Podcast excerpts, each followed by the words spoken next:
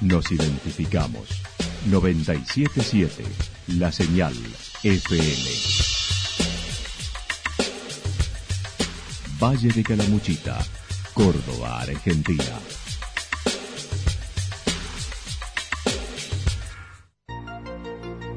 El más completo resumen de las noticias de la región, encontralos todos los días a las 12 y 30, a las 16 y a las 22 horas. Panorama de noticias. Por la 977, la señal FM nos identifica también con las noticias.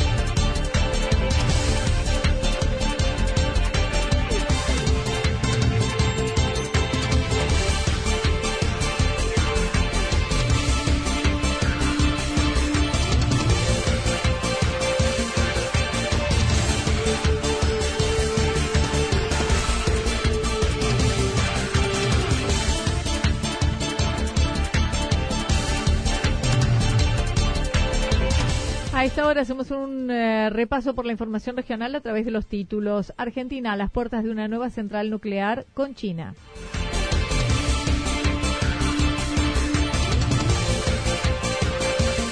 Escoles estimó el Frente para Todos tendrá un 30% de votos.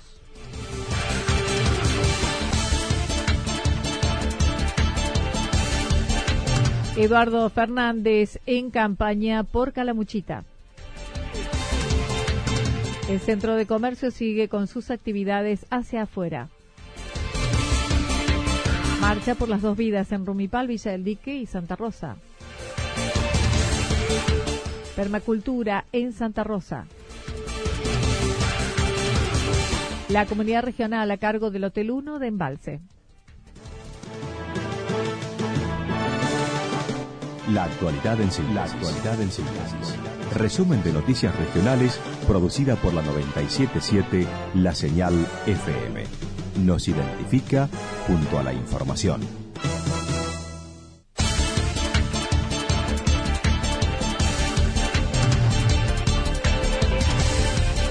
Argentina a las puertas de una nueva central nuclear con China. Ayer Nucleoeléctrica Argentina propuso un recorrido a los medios por la central nuclear Embalse a través de una charla sobre el funcionamiento a cargo del gerente general Juan Cantarelli y luego con el licenciado Julián Gadano, subsecretario de Energía de la Nación y presidente de Núcleo Eléctrica, que también incluyó una recorrida por la reserva faunística que está en el mismo predio.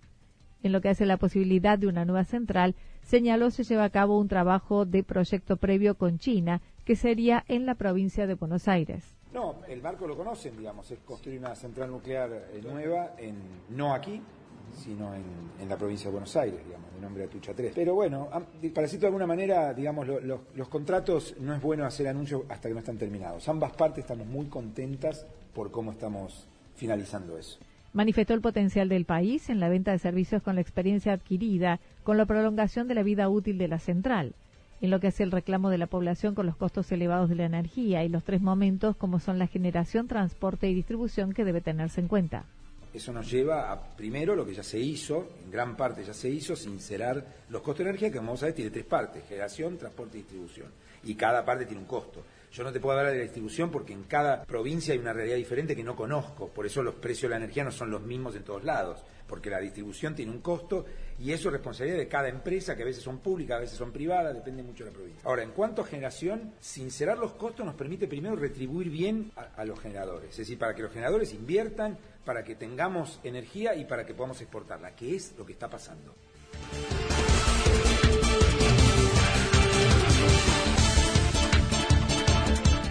Coles estimó una elección en el Frente de Todos con el 30%. El precandidato a diputado nacional del Frente de Todos, Eduardo Fernández, visita Santa Rosa de Calamuchita como parte de un recorrido por el valle con otras localidades. Brinda una conferencia de prensa y posterior marcha por las calles de la ciudad.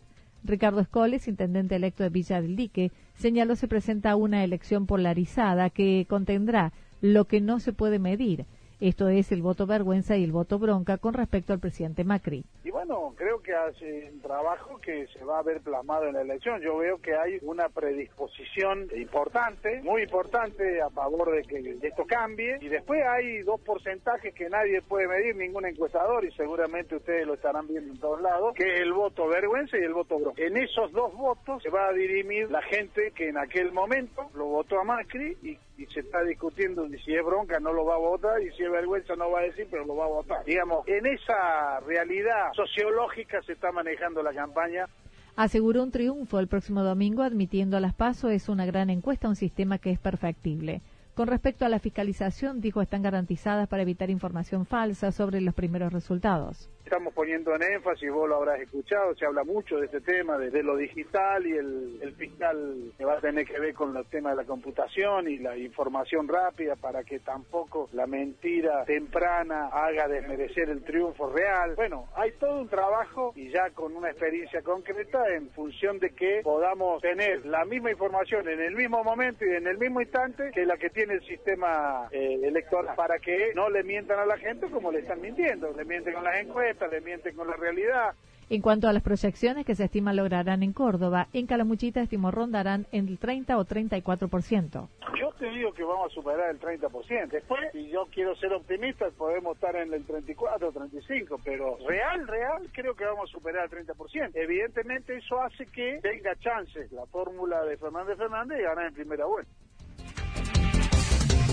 El precandidato a diputado Eduardo Fernández cerró campaña en Calamuchita. Cecilia Merchán y el precandidato a diputado nacional Eduardo Fernández del Frente de Todos estuvieron en Santa Rosa en el cierre de campaña antes de las pasos del próximo domingo.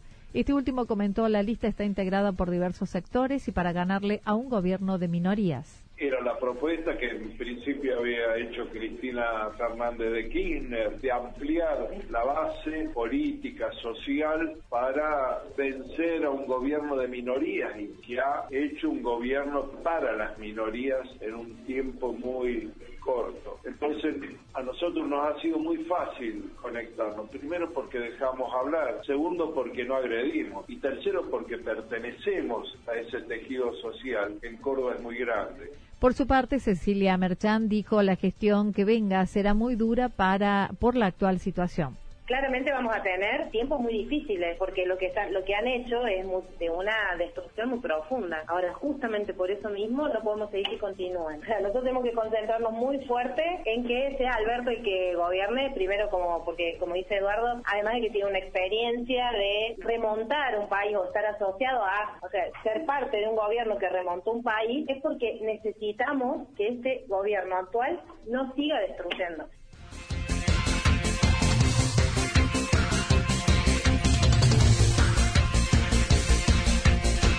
El Centro de Comercio de Santa Rosa sigue con sus actividades hacia afuera. Ayer se desarrolló un nuevo desayuno de trabajo en el Centro de Comercio, donde algunos integrantes de la comisión hicieron un repaso por la historia de la institución en sus 50 años, con el desarrollo de cursos de capacitación, implementación de un boletín oficial que se está desarrollando, las carreras de la Universidad Siglo XXI, que actualmente tiene 95 alumnos bajo la modalidad distancia, considerando son más de 40 profesionales ya egresados de la institución con esta modalidad.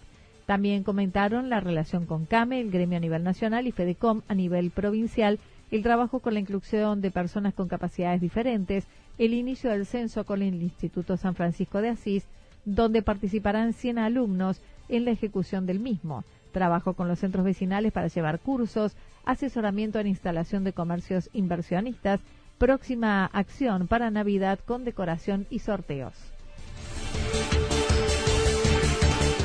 Marcha por las dos vidas en Rumipal, Villa del Dique y Santa Rosa. El jueves se desarrollará en Santa Rosa una acción de difusión y conciencia del Día de las Dos Vidas. Uno de los participantes, Cristian Belletti, recordó será a las 18.30 buscando defender al niño sin voz, defendiendo a la familia que este jueves 8 nos eh, concentremos eh, ahí en Libertad y Entre Ríos a partir de las 18.30 horas, eh, porque entendemos y, queremos defender, entre otros, o entre otras cosas, a los que no tienen voz, queremos defender a la familia, queremos seguir defendiendo a la familia en su estado original a favor y en defensa de la vida.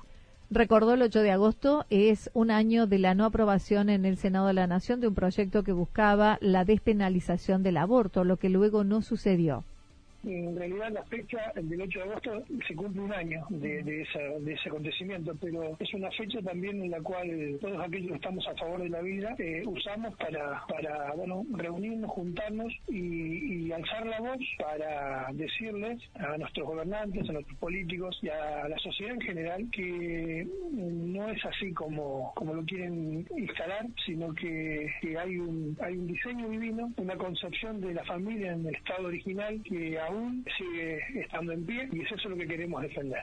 Recordó el 8 de agosto, reiteró la convocatoria, será la familia en general, sin distinción de credos ni ideologías. También se sumarán los habitantes de Villa y Villa que se congregarán a las 17 para luego agregarse en la localidad la gente de Villa y Rumipal van a tener eh, la marcha un, rato antes, una, una hora antes, a las 17 horas, y ellos nos eh, han informado que después de que ellos terminen la marcha ya, se van a sumar, se van a agregar a lo que nosotros estamos gestando acá desde Santa Rosa, y bueno, vamos a compartir el, el tiempo, el mismo tiempo, ¿verdad? La marcha comenzará en Libertad y Entre Ríos y luego transitarán por calle Libertad hasta esquina Mariano Moreno.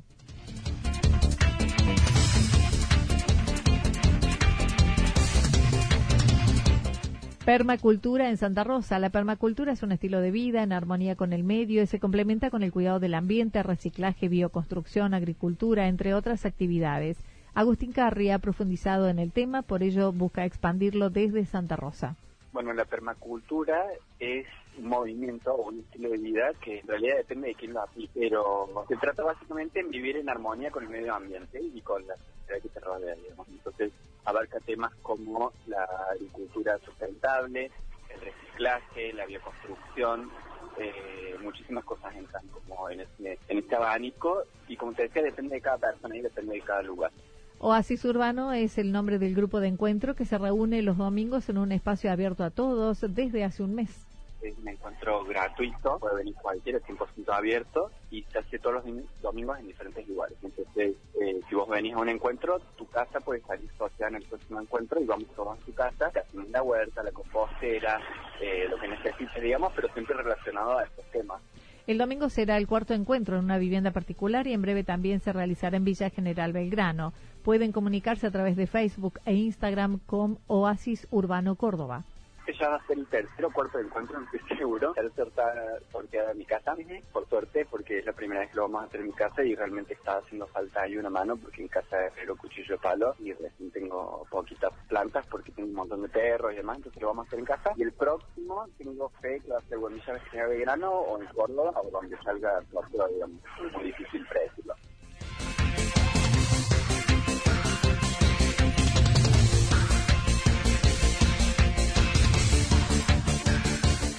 La comunidad regional a cargo del Hotel 1 de Embalse. Ayer se abrieron los sobres con la propuesta de llamado a licitación para la restauración del Hotel 1. El presidente del Centro de Comercio de Embalse e integrante de la mesa multisectorial de la localidad dijo que el gobierno provincial le otorga el manejo de la obra y posterior funcionamiento a la comunidad regional. Se presentaron cinco propuestas, como comentó Félix Vadillo. Y ayer se llevó a cabo la apertura de sobres. Se presentaron cinco empresas para el trabajo de que se ha planteado en la sesión esta que hace la nación a la provincia, la, la provincia le transfiere a la comunidad regional y a la, municipalidad todo el trabajo de, ponerlo en funcionamiento de, restaurar el hotel, que se demoró en todo este tiempo, entre otras cosas, porque los hoteles son fueron declarados de patrimonio histórico. El 20 de agosto estaría iniciándose la obra según los plazos establecidos. Con respecto a los hoteles, el 4 y el 7, con 170 y 220 camas, es de categoría A, y el Hotel 2 con 400 camas de categoría B, según lo que se cuenta en este momento solamente son el Hotel 4 y el 7. El Hotel 4 y 7 son de categoría A y son los de menor capacidad. El 7 tiene aproximadamente una capacidad de 170 camas, el 4 alrededor de 220 y el 2, que es de categoría B, que estaría en una capacidad de alrededor de 400 y 500 camas. Estos son alrededor de, de 1.000, 1.200 camas en total, sumando los bungalows. Lo lamentable es que eh, desde que se está esta gestión del gobierno nacional, la actual gestión del gobierno nacional, eh, prácticamente nunca se llegó a ese número, a esas 1.200 plazas. En cuanto a la realidad de la localidad, la actividad comercial, dijo, ha disminuido, ya que la disponibilidad de 1.200 plazas reales se ocupan un 10% con un promedio de cuatro días en vez de seis. Criticó la política de este gobierno que a cinco meses de finalizar su periodo llame a licitación para el resto de los hoteles.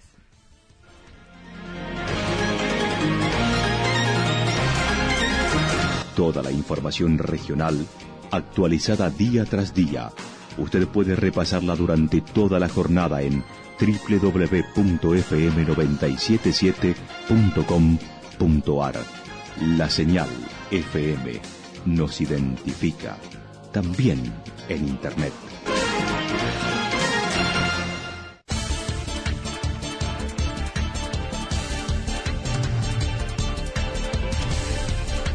El pronóstico para lo que resta de la jornada indica algo nublado, temperaturas máximas que oscilarán en la región entre 14 y 16 grados, con viento del sector sureste y suroeste entre 13 y 22 kilómetros en la hora.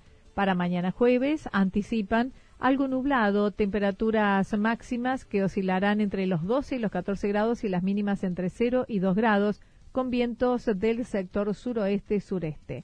Datos proporcionados por el Servicio Meteorológico Nacional. Lo que sucedió en cada punto del valle. Resumimos la jornada a través del informativo regional en la 977. 977, la señal FM.